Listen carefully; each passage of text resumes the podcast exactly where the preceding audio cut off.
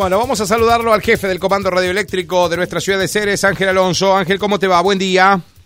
Buen día, Martín. ¿Cómo te va para vos y a toda la audiencia? Bueno, gracias por atendernos, Ángel. ¿eh? Como siempre, mañana de lunes, seguramente con mucho trabajo. Eh, ¿Qué se puede destacar del fin de semana, Ángel?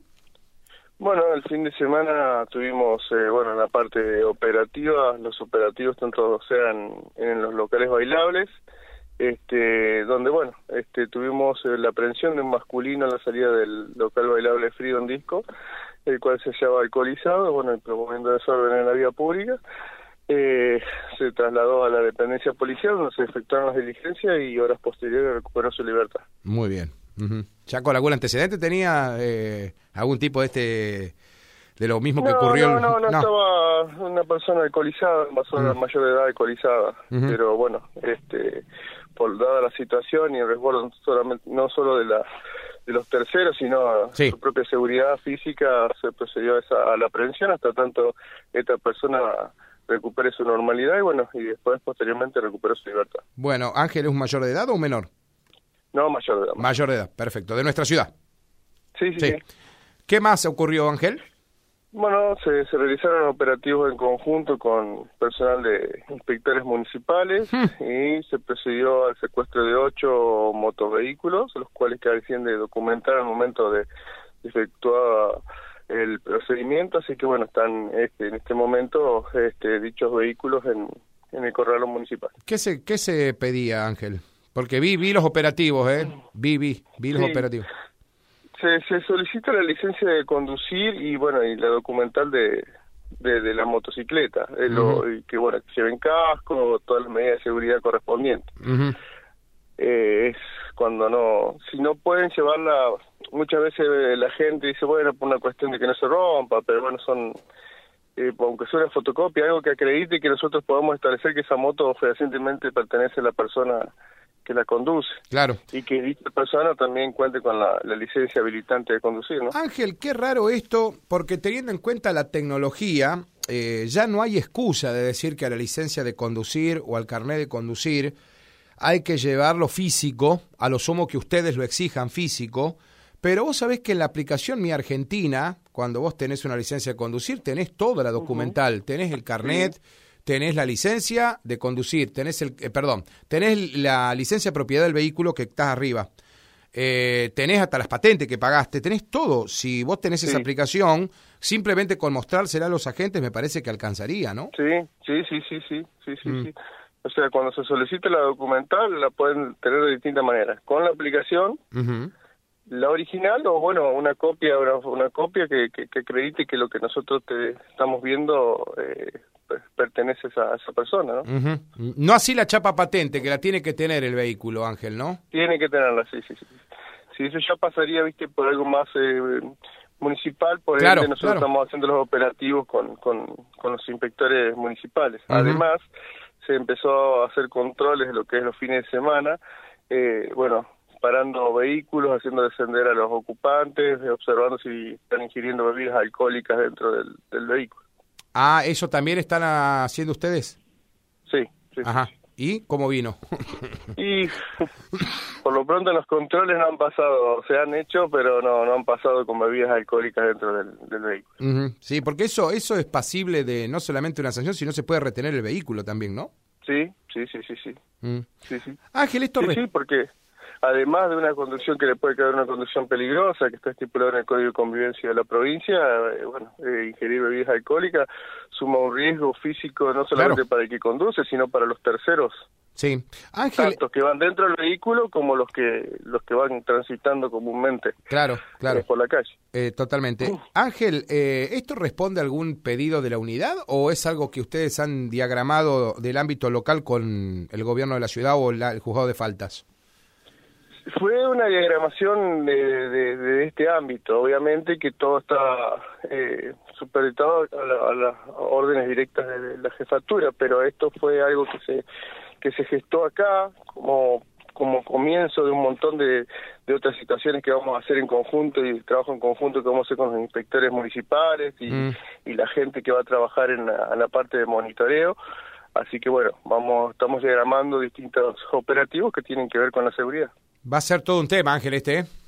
Si se empieza a ceñir, no, no, si se empieza a ceñir el, el torniquete va a ser todo un tema, ¿eh? porque hay gente que le cuesta entender las rotondas, o no la quiere entender, o definitivamente cree que maneja bien y no lo está haciendo.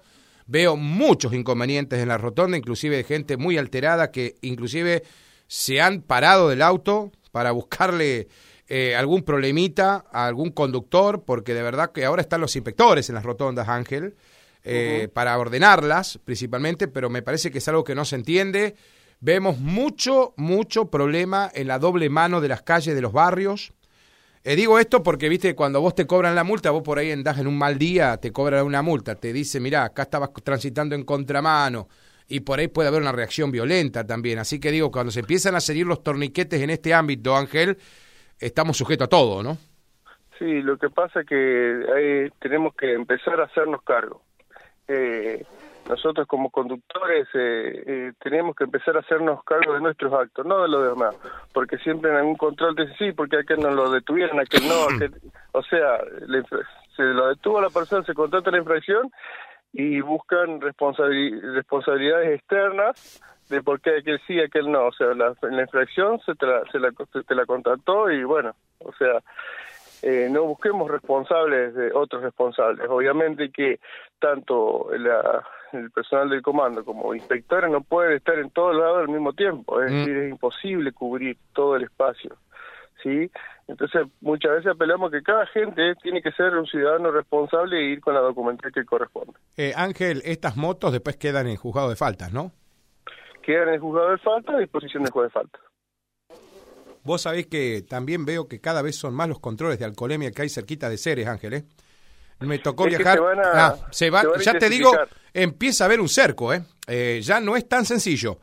Eh, vimos controles, el miércoles pasado nos tocó ir a Villa Trinidad, hubo un control muy grande en peaje, pero hacían alcoholemia, ¿eh?